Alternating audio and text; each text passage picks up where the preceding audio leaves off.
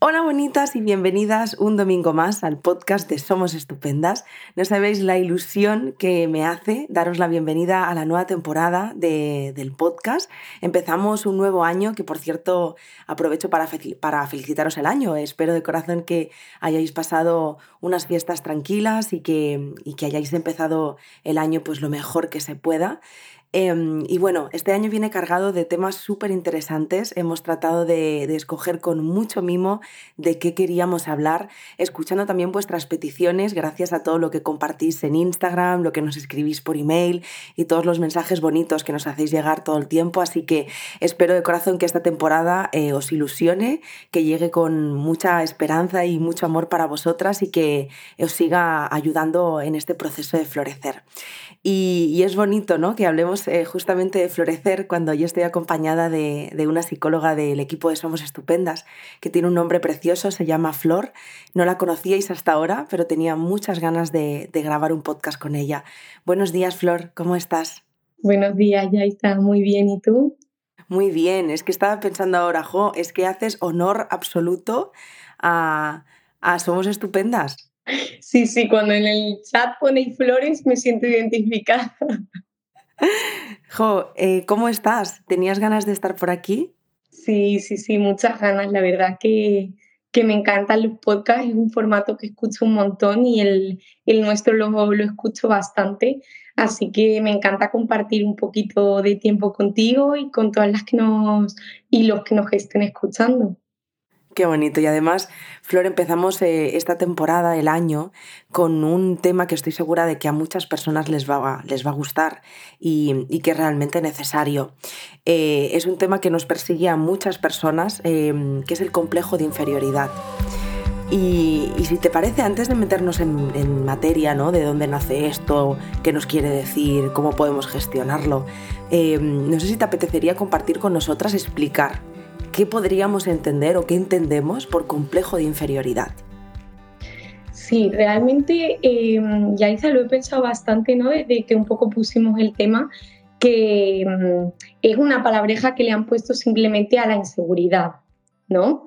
Eh, realmente eh, es, es, eso, inseguridad, es baja autoestima. Eh, luego veremos también la relación con el apego, con la autorización, ¿no? O sea, va unido y va unido un poco con, todo, ¿no? O sea, yo, me, yo tengo complejo de inferioridad si me siento inferior a los demás, si me siento insegura, ¿no? También un poco cómo lo recogen un poco los autores, ¿no? Pues eh, un poco al leer es como excesiva timidez, ¿no? Eh, aparte, ¿no? De esa inseguridad, eh, que no se, no se achacan los logros a ellos mismos, sino un poco a, a los demás, o al éxito, a la suerte, al destino, ¿no? Cada uno lo que llamamos un poco, ya está que seguro que te suena el locus de control externo, ¿no? Como todo lo bueno pasa por los demás, ¿no? Y claro, eso es un poco injusto si lo pensamos así también, ¿no? Luego también eh, son poco autónomos, ¿no? Las personas un poco que se sienten identificados de, esta manera, eh, baja, baja asertividad, ¿no? Un poco así como pasivos, no ponen límites, ¿no? Eh, sanos a los demás, eh, les cuesta expresarse, ¿no? Tanto emocional, porque tienen miedo a estar molestando, como también obviamente en, contextos sociales, ¿no? Lo que decimos de la asertividad. Entonces, como veis, ya está todo lo que habéis eh, hablado y trabajado en podcasts anteriores, ahora cobra sentido, ¿no? Y lo unimos también en nuestro podcast de hoy.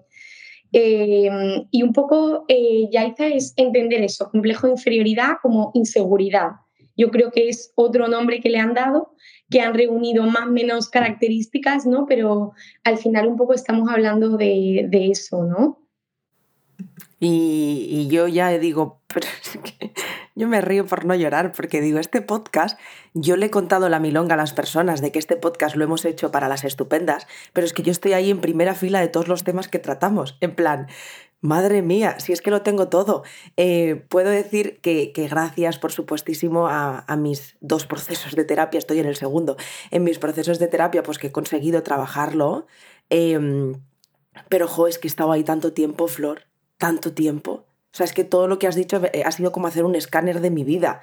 Em, y, me resulta interesante, en plan, joder, acabamos de empezar la temporada y ya me estoy sintiendo reconocida en esto, a ver cómo acabo el año, todo me pasa a mí, ¿no? Esa sensación de todo me pasa a mí. Y es que al final todo nos pasa un poco a muchas personas.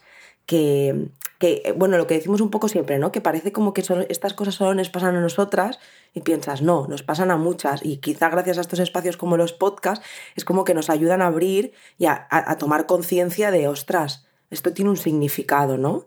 Y y, justo hablando de significados, ¿has hablado de autoestima? ¿Has hablado de apego? ¿Qué relación tiene esto? Claro. Un poquito más ahí. Pero sí, sí, está todo interconectado, ¿no? Y eso es lo bonito también de la psicología. Pero ya al final lo que decías tú, te ves reflejada. Bueno, también me has dicho un poco en pasado, ¿no? O sea, que también obviamente te, te doy la enhorabuena de que ahora te pase menos que antes, ¿no? Eso es que también eh, estás trabajando muchas cosas tú internamente y seguro que te da mucha alegría el compararte con la Yaiza de hace unos años, ¿no? Y, ver un poco todo ese proceso, ¿no? Yo creo que al final Yaiza mm, todos hemos tenido un poco de complejo de inferioridad o de inseguridad en diferentes ámbitos y hemos evolucionado, nos hemos sentido más seguros y quizás eso ha, bueno, se ha transformado en mayor seguridad, ¿no? Y, y nos han dado también un poco la base de apego seguro para un poco creer en nosotros, creer en nuestros proyectos, ver que vamos pudiendo hacer cosas y que nosotros mismos nos sentimos autorrealizados y eso nos vale como base de la autoestima también ahí también, ¿no? Entonces, bueno, es interesante, ¿no? Ya está esa, esa mini esquema que has hecho, ¿no? De antes más, ahora menos, porque, bueno, es bonito también, ¿no? Ver que, que vamos evolucionando, ¿no? En esos ámbitos. Y si no, obviamente no hubieses creado la empresa, ¿no? Porque también hay tus logros. Eh, una persona que se ve totalmente paralizada por el complejo de, inferioridad, obviamente no, no, se mueve de su zona de confort, ¿no? Y, es difícil de manejar por eso, por eso es importante trabajarlo, ¿no? En cara a que podamos hacer todo eso que, que creamos que tenemos las capacidades de hacer y que podemos un poco lanzarnos a ver qué tal. Claro, de hecho, Flor, me, pasa, ahora que lo estás compartiendo, claro que sigue estando, ¿no? El complejo de inferioridad en mí. Hay momentos en los que me siento, eh, y especialmente te lo estoy contando en un momento en el que vengo recientemente de estar en un punto muy ahí, de sentirme muy pequeña, de sentirme muy poco capaz.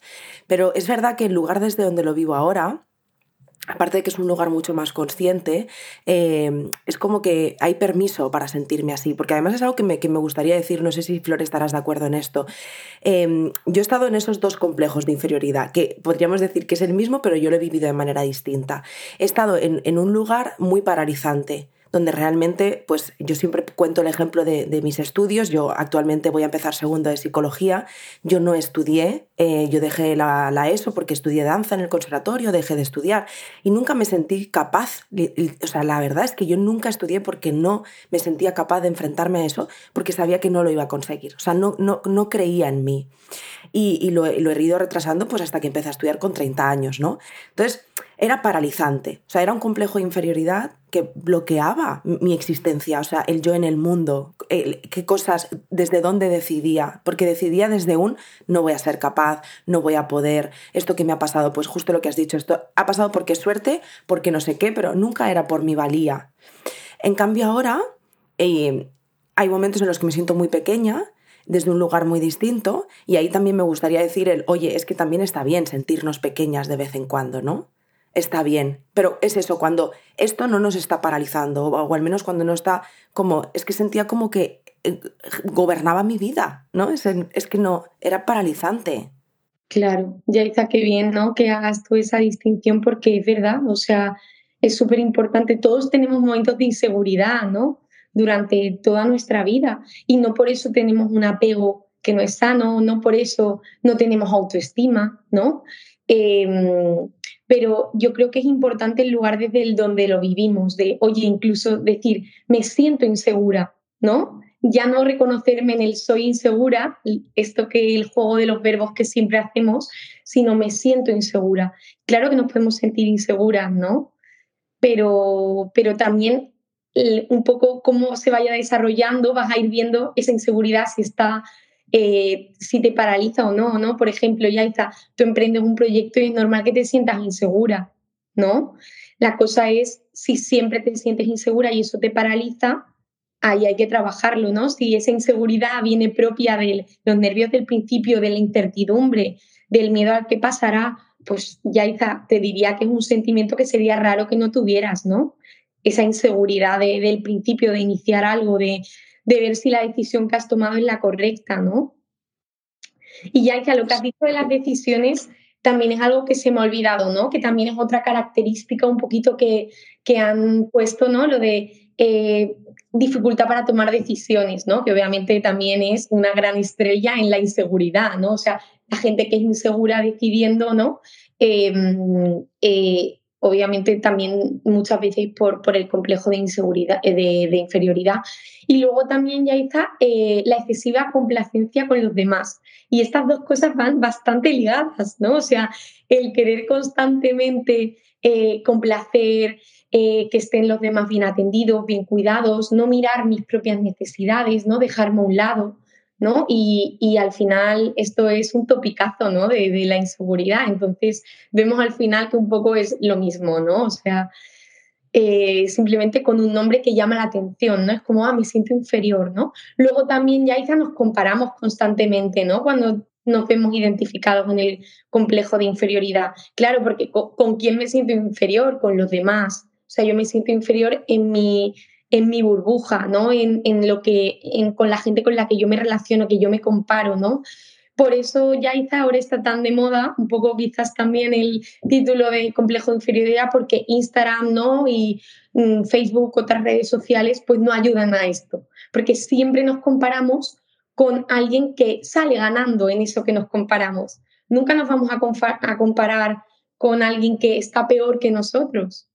Siempre cuando esto sucede, que yo me siento frustrada porque al compararme no salgo bien parada, es porque me comparo con alguien que está mejor o, o que aparenta estar mejor. Porque yo siempre digo, ¿no? O sea, comparamos una realidad que no es la realidad. O sea, lo que mostramos en Instagram o lo que, o lo que otras personas nos cuentan no es ni siquiera lo que ocurre. No sabemos cómo lo está viviendo esa persona. Entonces, como veis, ya somos muy injustas y muy injustos con nosotros mismos, ¿no? A la hora de compararnos. Me encantaría en este momento, Flor, eh, que todas las personitas que nos están escuchando tuvieran un papelito como una checklist y hubieran podido marcar todas las cositas que has dicho en plan, eh, sentir, no sentirme capaz, check, eh, complacer a los demás, check, porque es que creo que, jo, yo hablo con muchas personas, estoy segura que tú también, Flor, con todas tus pacientes, todas las personas que acompañas, eh, amistades, personas de tu entorno, es que yo lo veo todo el tiempo. O sea, es que diría que es como un poco la pandemia de la salud mental, ¿eh? O sea, el complejo de inferioridad yo creo que ha llegado a un, a un nivel que es que nos hemos acostumbrado a vivir desde ahí. Fíjate lo que te digo. Es como que ni nos damos cuenta ya que eso, eso se puede trabajar, ¿verdad? Lo hemos normalizado de una manera tremenda. Además, hay gente, a mí me resulta curioso, ¿no? Porque cuando empiezo eh, la primera sesión quizás con, con, mis pacientes, les pregunto, ¿no? Muchas veces, em, ¿qué, ¿cómo te describirías? ¿no? Y mucha gente me dice, por, o sea, lo primero, ni siquiera algo, eh, pues soy alegre o soy curiosa, soy aventurera, soy viajera, soy... No, no, no, me dicen, soy insegura, ¿no? Y empiezan a decir como una retaíla de, eh, pues eso, me cuesta, soy insegura, mm, me cuesta decidir, ¿no? O sea, me dicen como todas las características de las que hemos hablado, ¿no? O sea, que la gente, como lo primero que le surge en su inconsciente de cómo eres, y es decir eso, ¿no? O sea, todo lo que hemos estado describiendo. Em, y, claro, ya es así, es una pandemia de la inseguridad, ¿no? Y, luego veremos que, em, que, obviamente tiene sentido, ¿no? Porque si yo he vivido en un entorno donde mi apego no ha sido del todo sano, ¿no? Ha estado más gobernado por un apego más ansioso eh, más, o más inseguro, ¿no? O un apego más desorganizado, es normal que yo me identifique con estas características, ¿no? Es normal que yo me sienta así. Nadie me ha dado esa mirada de, cariño, de respeto, de, autovalía, ¿no? Que es tan importante porque em, al final de, ahí nace todo, ¿no? Entonces, claro, ya dice, ahora lo relacionamos con todos los podcasts y lo iremos relacionándonos a lo largo de, este ratito juntas. ¿De dónde nace mi diálogo interno? Del apego, de dónde nace, de cómo me han hablado los demás, ¿no? De dónde nace también esa inseguridad del apego, de dónde nace todo, todo, todo nace un poco de, de mi relación con los demás, ¿no? De cuando he sido más pequeño y en edades más tempranas, ¿no? Entonces, ya está mi autocuidado, ¿no? La gente que le cuesta tanto autocuidarse, dedicarse tiempo a ellos, mirar sus propias necesidades. Oye, los demás son importantes, no vamos a vivir en un mundo individualista, pero sí que también para tú seguir funcionando necesitas ese espacio para ti. Y hay gente que le cuesta tanto y alza trabajar esto, años y años, ¿no? De que les cuesta llevarlo a la práctica, ¿no? La teoría se la saben perfecta, pero luego en la práctica es como, quizás les hago ver o les confronto, oye, ¿y aquí por qué no, no hiciste esto o no pensaste esto? Y es como, ah, no se me ocurrió, ¿no? Y es como el mandamiento número uno, ¿no? Del autocuidado o, o también ves, ¿no? Como el diálogo interno a la mínima ya salta, ¿no? Y se vuelve muy crítico con uno mismo y esto hace también, ¿no? Que obviamente la inseguridad suba, o sea, ¿cómo me voy a sentir yo bien conmigo mismo o seguro si me estoy hablando mal y me estoy criticando todo lo que hago? Sí, de hecho siempre alguna vez he visto en redes sociales y así ese ejemplo, eh, a mí me gusta mucho, ¿no? Cuando dices, Em, que si tuvieras una persona que quieres mucho delante, a tu pareja, a tu, a mejor amiga, o tu madre, a alguien que, que, le tengas mucho cariño, y le dirías, es que eres tonta, eres una torpe, no sirves para nada, ¿no? Y, y, y al final piensas, jo, ¿cómo, ¿cómo, somos capaces de decírnoslo a nosotras mismas? Pero has hablado de, de algo muy, muy interesante, Flor, y es que, jo, ahora, como estudiante de psicología eh, y apasionada de la psicología, eh, este año he cogido, bueno, este semestre he cogido psicología del desarrollo. Eh, primera, primera infancia y, es increíble, ¿no? Este, eh, claro, pues la teoría del apego, em, desde dónde y cómo descubrimos el mundo, ¿no? Eh, las figuras eh, que tenemos a nuestro entorno y piensas, Joder, es que a mí me encantaría, Flor, porque muchos de los temas que trabajamos, muchos, muchos, muchos, al final volvemos a la infancia. Y, y es como que me encantaría que como seres adultas y adultos nos diéramos cuenta de la importancia que tiene la infancia en nuestra edad adulta, eh, uno, para hacernos responsables y cargo más bien de, mi yo en el mundo ahora como adulto y trabajar aquello que pasó en la infancia, que es que cuando le preguntamos a las personas, salvo que no hayas tenido una infancia como muy traumática y muy evidente de, de dolor, todo el mundo te dice esto, yo tenía una infancia increíble, maravillosa. Y piensas, oye, pues igual no tanto, ¿sabes? Es muy doloroso aceptar esto, pero es que igual no tanto. Y, yo siento como que falta mucha información, ¿sabes? De cómo educamos a las criaturas, eh, desde dónde lo hacemos. O sea, creo que es nosotros como adultos eh, trabajar toda nuestra infancia y nosotras, nosotros como progenitores, ¿cómo vamos a educar a las, generaciones venideras, no? La importancia de la infancia. Totalmente, ya está ahí. Y eso creemos que a veces un gran trauma, ¿no? Por eso la gente cuando viene y se sienta te dice, no, si mi infancia ha sido normal, normal. Yo digo, mm, normal, seguiremos explorando, porque normal, normal, o sea, entiéndeme, es que lo normal es tener momentos o alguno de mis padres que no haya, es que ningún, casi ningún padre tiene apego seguro 100%. Entonces, a mínimo que hayamos cogido un poquito de ese apego inseguro, pues nos vamos a sentir así. A mínimo que alguno de nuestros padres tenga un poco de apego desorganizado, pues va a ser aún más complicado. A mínimo, o sea, ya está, o evitativo, ¿no? Eso me va, o sea, cómo nos hemos relacionado desde chiquititos va a hacer eh, que nos relacionemos así con nuestras emociones, con los demás, con nosotros mismos, con nuestro diálogo interno, con nuestra inseguridad. O sea, ya está, todo está interconectado. Y es lo que tú dices, ¿no? O sea, tal cual. Mm, tenemos que poner más enfoque, yo creo, ¿no? En, la prevención en, en, los peques, bueno, en los padres más bien, ¿no? Porque los peques vienen como tabula rasa, ¿no? Y yo ahora lo noto un montón, ya como los papis que están más concienciados acerca de la de la salud mental y se han formado y han hecho talleres o han leído em, de la crianza más respetuosa, ¿no? O de un poco educar más en positivo, que no significa que no, que no se pueda castigar o que no se pueda, ¿no? Un poco de manera mucho más respetuosa con las emociones, que no dicen no llores, ¿no? Ya hice estas frases, no llores que te pones feo, mm, sé valiente, em, no tengas miedo, eh, ¿no? Todo esto que, al final eh, puede parecer una frase bonita, ¿no? De venga, levántate y sé fuerte, sé fuerte, cuánto ha hecho daño esto. Esta frase hace mucho daño a día de hoy todavía, ¿eh? Y yo cada vez que lo escucho es que me salta algo dentro de mí en plan, no, no digamos esto. O sea, vamos a intentar, ¿no? Desde estas pequeñas cositas ir aceptando y validando estas emociones, que es tan importante, ¿no? Y, y ahí está el apego, ya en esas pequeñas cosas. El apego no está en cuando te caes y te haces una caída y vas al hospital, cómo actúan tus padres. El apego está en, en todo, en esos pequeños gestos del día a día, ¿no? Y, ojo, que hablamos de apego no solo en la infancia, ¿no? Esto ya lo habéis trabajado un poco eh, en otros podcasts. Ya o sea, hablamos del apego en cuando trabajamos de amigos, de pareja, ¿no? O sea, cualquier relación más íntima tiene apego. Entonces, ojo, que lo mismo mi apego ha sido muy sano durante mi infancia o bastante sano, diría yo, o sea, sano totalmente, ya te digo yo que no, o sea, no he visto ningún caso, no tenemos que, por eso es bonito en la terapia ir descubriendo qué pequeños matices, ¿no? O qué grandes matices tenemos dentro del apego, ¿no? Y es tan bonito, yo es una parte en que me ilusiona trabajar con, en mi día a día, ¿no? Es de las partes que más disfruto y se me nota porque al final siempre voy al apego, ¿no? Entonces, pero bueno, es que creo que entiende, nos hace entender muchas cositas, ¿no? Eh, pero totalmente ya está, es que está todo conectado con la infancia y por eso yo creo que al final eh, yo me especialicé en niños porque al final veía que era la raíz de todo, ¿no? Pero luego descubrí que los padres son más complicados y al final decidí trabajar con los niños interiores de mis adultos.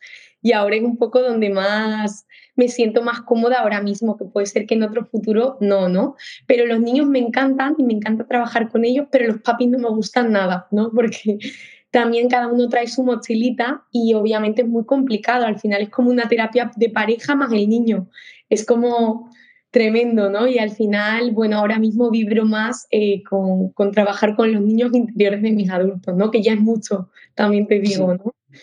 Jo, es que de hecho creo, creo que en ese punto, Flor, podríamos preguntarnos en plan, ¿qué viene antes, el huevo o la gallina? O sea, es en plan, ¿la, raíz son los niños o la raíz son los progenitores? No, no, son hay que ir a los adultos, porque son los que van a educar.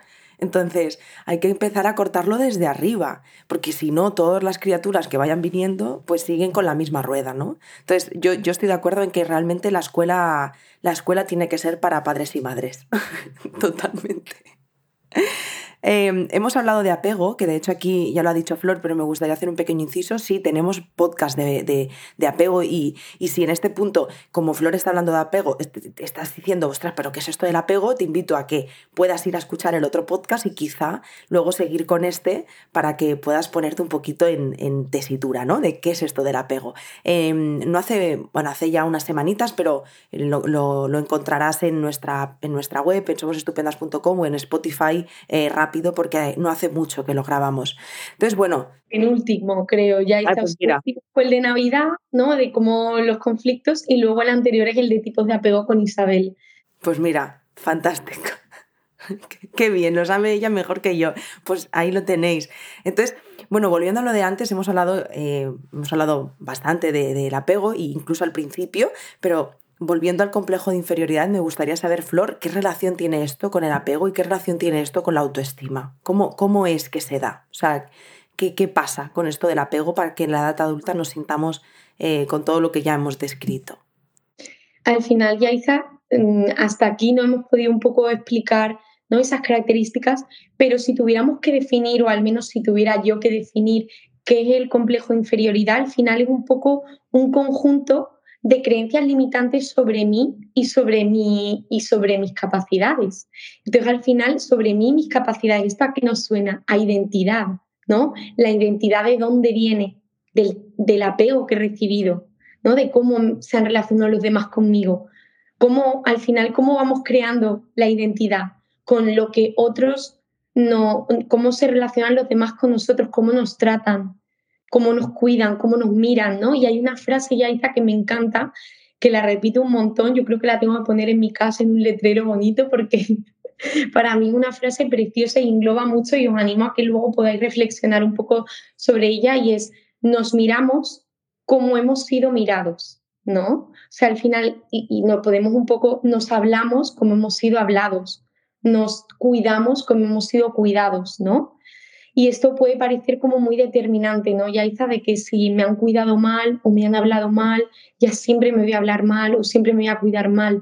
Y no, y ahí está lo bonito de la terapia, ¿no? Lo bonito también de la reparación del vínculo con una pareja, con un amigo, con otro familiar, ¿no? Que quizás no haya sido el que nos haya cuidado o hablado mal, eh, con, con, nosotros mismos, ¿no? Y en la terapia como mm, si la terapeuta, ¿no? También eh, eh, tiene una base también de apego seguro, que es lo que todos buscaríamos, ¿no? Y que sería ideal, eh, como desde la terapia de ese apego seguro, como la psicóloga, ¿no? Me trata bien y tenemos una relación sana en la que yo puedo expresar pues críticas, sugerencias, cosas que me han sentado mal, cualquier emoción y se me va a validar, de ahí es donde reparamos, ¿no? Todo eso que hemos vivido, ese haber sido mirado no del todo de manera sana o mal, o llámalo un poco como, como quieran, ¿no? Y hay entonces ahí vemos, ¿no? Como la interconexión de, de todo eso. Wow, mientras, o sea, cuando has dicho la frase, me he ido rápido a las notas, las he abierto y he apuntado el minuto para guardarme esa frase.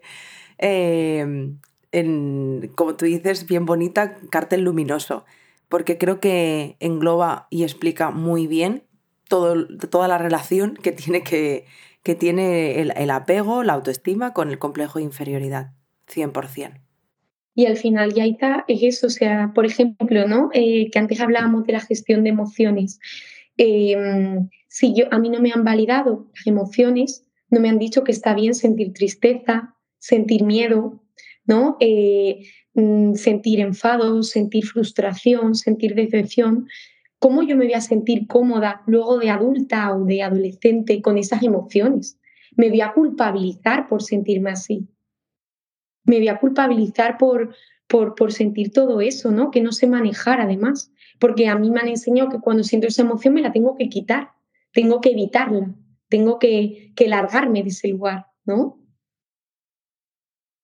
Y, ahí también es normal que sintamos miedo muchas veces la gente más evitativa, ¿no? Con apego más evitativo. Ahora, pequeño inciso, irnos si no entendemos muy bien esto al, al, podcast de apego, ¿no? Que son personas que les cuesta más expresar sus emociones, ¿no? Que un poco tienen el lema de yo me lo guiso, yo me lo como y a veces no priorizan tanto el vínculo con los demás, ¿no? Sino son como mucho más independientes, ¿no?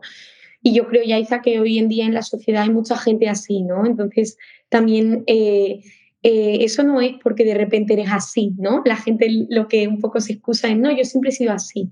Es que te han tratado así, entonces tienes esas características porque es tu sistema de protección, es que te has hecho así porque así has sobrevivido desde que eras pequeño, desvalidándote estas emociones, diciéndote que no puedes sentir eso, que está mal, por eso tampoco las compartes, no las normalizas. Y cuando sientes que vinculas con alguien, te vas, huyes, porque es un lugar desde el que no te han enseñado a, a relacionarte, ¿no? Es raro estar en intimidad con alguien, expresar emociones. Yo me siento raro y huyo, porque no me siento en mi zona de confort, que es viviendo mi vida aparte, no contando nada, me cuesta pedir ayuda, ¿no? Y un poco vivir un poco independiente, demasiado independiente, ¿no? Yo digo, ser independiente es bueno, ¿no? Pero ¿hasta qué punto, ¿no? Esto, ¿hasta qué punto es sano, ¿no? Yo a veces a, los pacientes más evitativos no se lo planteo, ¿no? El, vale, ¿hasta dónde es sano que seas así, ¿no? ¿Qué tiene de bueno, qué tiene de malo, ¿no? Un poco ver así para también hacernos hacer un poco de, examen, ¿no? En eso y, poder ver que, que, claro, la independencia es bueno, pero hasta dónde, ¿no?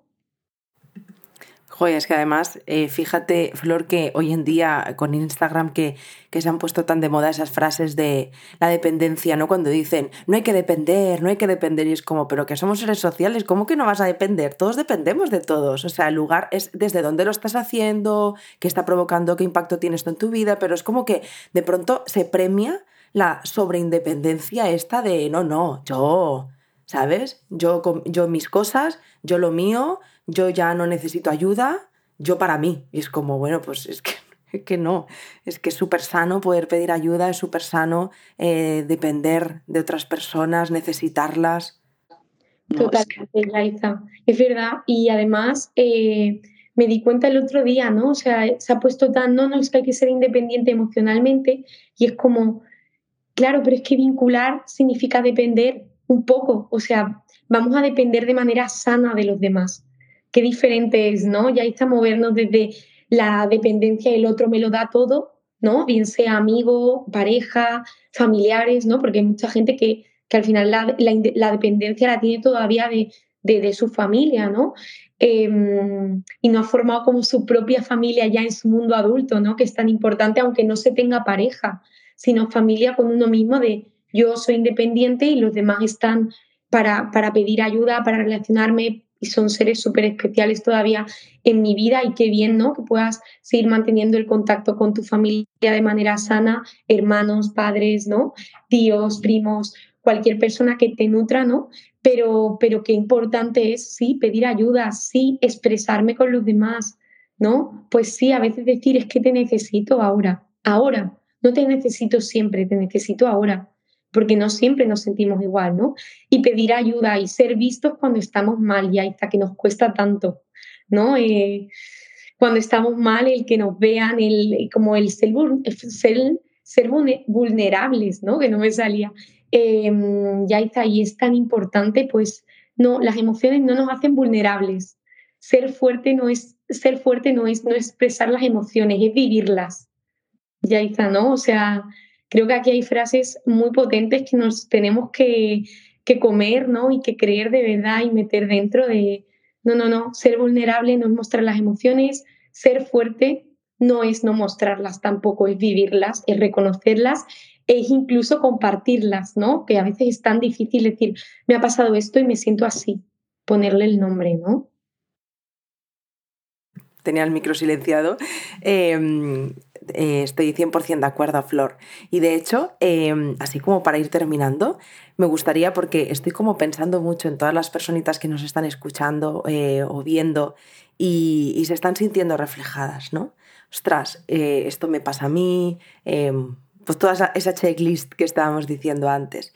Y me gustaría mandarles un mensaje de, Flor, cuando, cuando una persona se está sintiendo reflejada, está escuchando este podcast y se está despertando algo aquí dentro, ¿no? Em, ¿Qué podemos hacer? O sea, frente a un, vale, he escuchado este podcast, he reconocido, me he reconocido, y ahora, ¿qué puedo hacer para mejorar, para gestionar, para cambiar este complejo de inferioridad? Es una pregunta difícil, ¿no? Ya está que yo creo que un poco salen todos los podcasts de alguna manera, pero bueno, yo obviamente como primera opción te diría ir a terapia, ¿no? Creo que es lo que más te va a ayudar a ver todo esto que es tan complejo, ¿no, Yaiza? Porque, ¿ves? Estamos un poco terminando y yo todavía me siento con la sensación de que nos hemos dejado mil cosas en el tintero, porque, claro, Yaiza, ¿cómo vamos a hablar de complejo de inferioridad, inseguridad, autoestima, sin hablar de autocuidado? Diálogo interno, ¿no? Que esto también lo hemos trabajado en otros podcasts, así que animo también a que vayan más atrás que también lo tenemos, ¿no? Eh, también a asertividad, ya está, también tenemos, ¿no? El cómo relacionarnos los demás, poner límites sanos, ¿no? Eh, la autorrealización, ¿no? No solo en el trabajo, ¿no? Que está tan de moda sentirnos autorrealizados en el trabajo, pero el trabajo te hace sentirte autorrealizada, ¿no? La autorrealización está en el día a día, es que está entre eh, todo, ¿no? En, autocuidarme también, también ahí nos tenemos que sentir súper autorrealizados. El, la autorrealización está en todo, ¿no? Y bueno, ya es otro temazo que también podemos hablar y que obviamente está todo interconectado. Y luego también, ya está, ¿cómo no vamos a hablar de todo eso sin hablar de autoconcepto, de autoconocimiento? Entonces, como ves, Yaiza, para trabajar eso yo diría empezar un proceso de terapia con una persona que pueda sentirte cómoda y con una psicóloga con la que vibres, ¿no? Y te puedas un poco abrir y sentir eh, que, se repare un poquito todo esto y que un poco eh, recorremos esa línea de la vida, ¿no? Viendo mm, cómo ha ido todos estos aspectos de los que hemos hablado y trabajado en este podcast, Yaiza, con, con un poco a lo largo de toda mi vida y de, todas mis relaciones, ¿no? Desde bien chiquitito hasta, hasta a día de hoy, ¿no? Entonces, Yaiza, yo plantearía eso como primera opción y, luego ir trabajando ese diálogo interno. Yo, ya lo hemos trabajado en otro podcast, pero por, por, lo menos ir empezando en ver cómo me hablo, en tener cuidado de estos pequeños matices, ¿no? De cómo me digo las cosas, de si me digo, vale, muy bien, Flor, bien trabajo, muy buen trabajo, pero, uy, el pero, cuánto daño ha hecho también, ¿no? O, o es que podrías haberlo hecho mejor, o es que tendrías que haberle dedicado un poquito más de tiempo o es que no estos tendrías que, deberías que. Yo creo que es una buena manera de empezar y, oye, ir empezando por el diálogo interno y, también aventurarnos a, la terapia, ¿no? Que es tan necesaria y nos damos cuenta de tantas cosas, ya está. Yo, yo me he dado cuenta de tantas cositas que, que me ayudan en mi día a día y, y, fluimos de otra manera, ¿no? Yo creo que, que, es muy, muy importante, por lo menos que todos, cuando podamos, ¿no? Nos dediquemos tiempo a nosotros mismos de esta manera tan, tan dedicada, ¿no? Eh, que nos dedican una hora por entero los profesionales a nosotros, ¿no?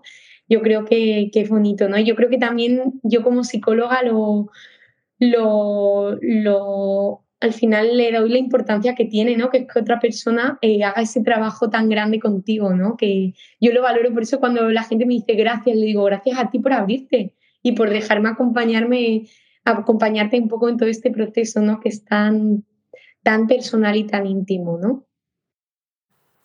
Me quedo 100% con las dos cosas que has dicho. De hecho, cuando lo último que está, bueno, eh, antes que estabas diciendo eh, la autocompasión, la autorrealización, eh, hemos hablado de apego, asertividad, no sé qué, y digo, jo, el año pasado lanzamos la escuela en marzo, hemos tenido como 12 talleres el año pasado, este año hacemos 14, o sea, y es que te diría que todos los temas que has dicho son los temas que escogemos, porque nos damos cuenta, quizá cuando tú ves un taller de apego, bueno, pero ¿qué es esto, no? Pues que luego te das cuenta de lo mucho que afecta en la forma en la que te relacionas contigo, con tu entorno, la asertividad, o sea, como que tratamos temas que de verdad están muy bien escogidos, con mucho cariño, porque sabemos que ahí es donde hay que trabajar. Y eh, en cuanto a la terapia, pues qué voy a decir, yo, eh, embajadora de la terapia, embajadora oficial de la terapia, y, es que justo es lo que has dicho, Flori, me parece súper interesante. Em, todo lo que hemos dicho de los talleres, es súper es súper potente como escuchar este podcast por todo el trabajo que hay en tu interior de tomar conciencia, ¿no? Y de aprenderte desde otro lugar, de coger información, porque la información es poder y te ayuda a reconocerte y a encontrar respuestas. Pero los procesos de terapia al final es un lugar, yo digo que es como un lugar sagrado, individual, en el que poder ser con todo lo que eso significa, sin ser juzgada, ¿no? Y me parece muy interesante porque eh, a menudo siento, Flor, que tiene que pasarnos algo como muy grave, como eh, encontrarnos en un, en un incendio para asistir a la terapia, cuando la terapia al final no es un servicio de urgencias. La terapia es un proceso y mm, no, no hay que llegar a esos momentos de es que no puedo más para poder trabajar. Y que, pues como hemos hablado hoy, que algo que a priori puede parecer una tontería como puede ser sentirme inferior o ser insegura o sentirme insegura, eh, el complejo de inferioridad ya es algo muy importante que merece la pena ser atendido. O sea, es como que siento que la terapia se deja como para cuando estamos fatal, ¿no? Cuando ya no me puedo levantar de la cama y piensas, jo, qué lástima. Es que esto ya es importante. Fija, pienso, fíjate cuántas cosas hemos hablado y las que nos quedan, ¿no? Y, y pienso, jo. Lo que dices tú es que al final ser inseguro, la autoestima es que está en todo, desde que nos levantamos el minuto uno. O sea, sentirse tremendamente eso inferior o tener complejo de inferioridad, inseguridad, nos paraliza todo y nos hace ser lo que no somos, porque al final vivimos de cara a los demás, vivimos eh, de cara al que dirán, ¿no? Vivimos de cara a complacer a los demás, de cara a que los demás las decisiones que tomamos les gusten, ¿no? Vivimos recluidos también muchas veces por esa timidez, ¿no? Entonces, ya dice que importante, ¿no? Poder florecer y poder abrirte, ¿no? De esa manera, eh, trabajando un poco todo lo que hay detrás de ahí, de esa inseguridad, ¿no? Y Yaiza también, eh, para unirlo con otro podcast también, que además eh, va íntimamente ligado porque ahora está de moda eso, ¿no? El síndrome del impostor, ¿no? Que se utiliza más en, en el trabajo ¿no? Eh, sobre todo, ¿no? Aunque me imagino que también lo utilizarán en otros contextos, pero el síndrome del impostor que está tan de moda de, no creerme mis propios logros, de no valorar mi propio trabajo, de verme inferior a otros compañeros, el mm, sentir que el dinero que gano no está bien ganado, ¿no? O no me lo merezco, los conocimientos que tengo no son suficientes, tendría que saber más, menospreciarme, ¿no? No creer en mis propias capacidades, ¿no? Entonces, Yaiza, os animo también ¿no? a que vayan al podcast que tenéis también de un poco la Semana de la Salud Mental, era, ¿no? De, sobre, que tiene ese título, ¿no? El síndrome del impostor, ¿no? Creo que era en un colectivo concreto, pero bueno, en un futuro también lo podemos hacer así más general, pero al final es un poco todo lo mismo, ¿no? Ya dices que al final el síndrome del impostor es otro título que le han puesto al complejo de inferioridad y a la inseguridad, pero en el trabajo, ¿no? Así que un poco yo creo que hemos tocado y hemos relacionado un montón de podcasts, que es lo bonito, ¿no? Que, que también los que nos escuchan vayan entendiendo y vayan nutriéndose y vayan uniendo ellos mismos todo lo que, lo que estamos hablando y trabajando juntas, ¿no? Y ya nos podemos sentir orgullosas de que las estupendas lo están consiguiendo. Eh, os voy a contar una pequeña anécdota, pero el otro día con nuestra compañera Marina, eh, es una de las compañeras de primeras visitas, de las personitas que os acogen cuando reserváis la primera sesión, y me decía el otro día, Flor, Yaiza, tía, es que es muy fuerte, o sea, es que las personas, eh, muchas, hay como un código de estupenda, o sea, las personas que llegan a terapia en Somos Estupendas decimos que son, es que tienen como una magia, porque escuchan los podcasts, hacen talleres, se apuntan a los cursos, eh, ven todo lo que publicamos en Instagram y cuando llegan a la primera sesión, que se arman de valentía y deciden empezar su proceso de terapia, llegan y dicen, jo, es que Marina, creo que tengo eh, apego evitativo, además me cuesta mucho no sé qué, o sea, es como que utilizan unos lenguajes que pienso, maravilla, vienen con los deberes súper hechos y es increíble, es increíble, de verdad. ¿No? Porque, bueno, además yo lo noto como que la parte de psicoeducación, que además me encanta, que es un poco lo que estamos haciendo aquí en los podcasts, ¿no? Esa parte de, explicar, mm, ya la tienen bastante por lo menos escuchado una vez, ¿no? Y eso, bueno, al final te da una base y yo eh, siento que esa parte psicoeducativa a veces eh, la tengo un poco que, reducir porque ya lo conocen, ¿no? Y es súper bonito, o incluso en el propio proceso de terapia ellas también se animan a seguir conociendo o les gusta que hablemos de un tema y entonces hacen el taller o, se escucha, o yo les planteo el podcast, ¿no? Por eso también es importante el, por eso me sé un poco los títulos, Yaiza, porque también si veo que hay algo de lo que hemos trabajado que podemos reforzar los conceptos con eso que escuchen ellas o ellos, ¿no? Eh, nos va a ayudar un montón, ¿no? Entonces, claro, Yaiza, claro que vale y, está genial que, que, los que nos escuchan se vayan nutriendo y les vayan sonando todos estos conceptos, porque entender alivia, Yaiza, otra súper mega frase, ¿no? Entender lo que nos ha pasado, de dónde viene, eh, la teoría incluso, ¿no? Ya la parte psicoeducativa, psicoeducativa me ayuda, me alivia un montón porque entiendo de dónde viene, entiendo que esto no solo me pasa a mí, ¿no? Bueno, de hecho, eh, última anécdota que digo, va a ser el podcast, el primer podcast de la temporada y el más largo de la historia. Eh, pero a, mí esto me, pasó mucho con la ansiedad, Flor. Me ha pasado con otras muchas cosas, pero una como muy característica, la ansiedad. O sea, eh, el lugar desde donde ahora experimento la ansiedad ha sido, o sea, no puedo decir 100% porque hay un proceso de terapia muy potente detrás, pero en gran parte entender qué es la ansiedad, entender cómo funciona, entender qué quiere decirme, entender qué hace aquí y cómo puedo eh, qué herramientas tengo para gestionarla. Y ha sido puramente psicoeducativo. O sea, para, para mí saber cómo funciona la ansiedad ha sido lo que me ha salvado. Porque ahora viene y sé lo que pasa. Tengo como esa sensación de control absoluto sobre lo que sucede, que no se trata de controlar la ansiedad, sino de saber que lo que está pasando, sé lo que es, sé los síntomas. Entonces, como no hay miedo, no me asusta, pues es como, bueno, y ha sido entenderla o sea, puramente psicoeducativo. O sea, que claro, que, ayuda, ¿no? El entender y saber qué pasa. La mm. verdad que, que, sí. Y eso ya te da una sensación de, alivio, incluso no saber que lo que te pasa eh, e, está escrito, tiene un nombre, eh, tengo que aprender a, a, vivir con ella, ¿no? Porque muchas veces es como, quítame la ansiedad. Yo lo que quiero es no tener ansiedad. Y digo, Aquí hay que reconceptualizar, porque no tener ansiedad es imposible, es como una, es una emoción, entonces no podemos no tenerla, ¿no? Pero totalmente ya está. Y cómo nos relacionamos con la ansiedad, y sentir lo que tú dices, ¿no? Que tenemos el control, es lo que al final nos da seguridad en esa emoción, ¿no? Igual que en muchas otras, ¿no? Sentir lo, que lo que sentimos está bien. Esto es otra mega frase, ¿no? Yo creo, Yaiza, que vamos, se van a ir con un recopilatorio de frases en este podcast, ¿no?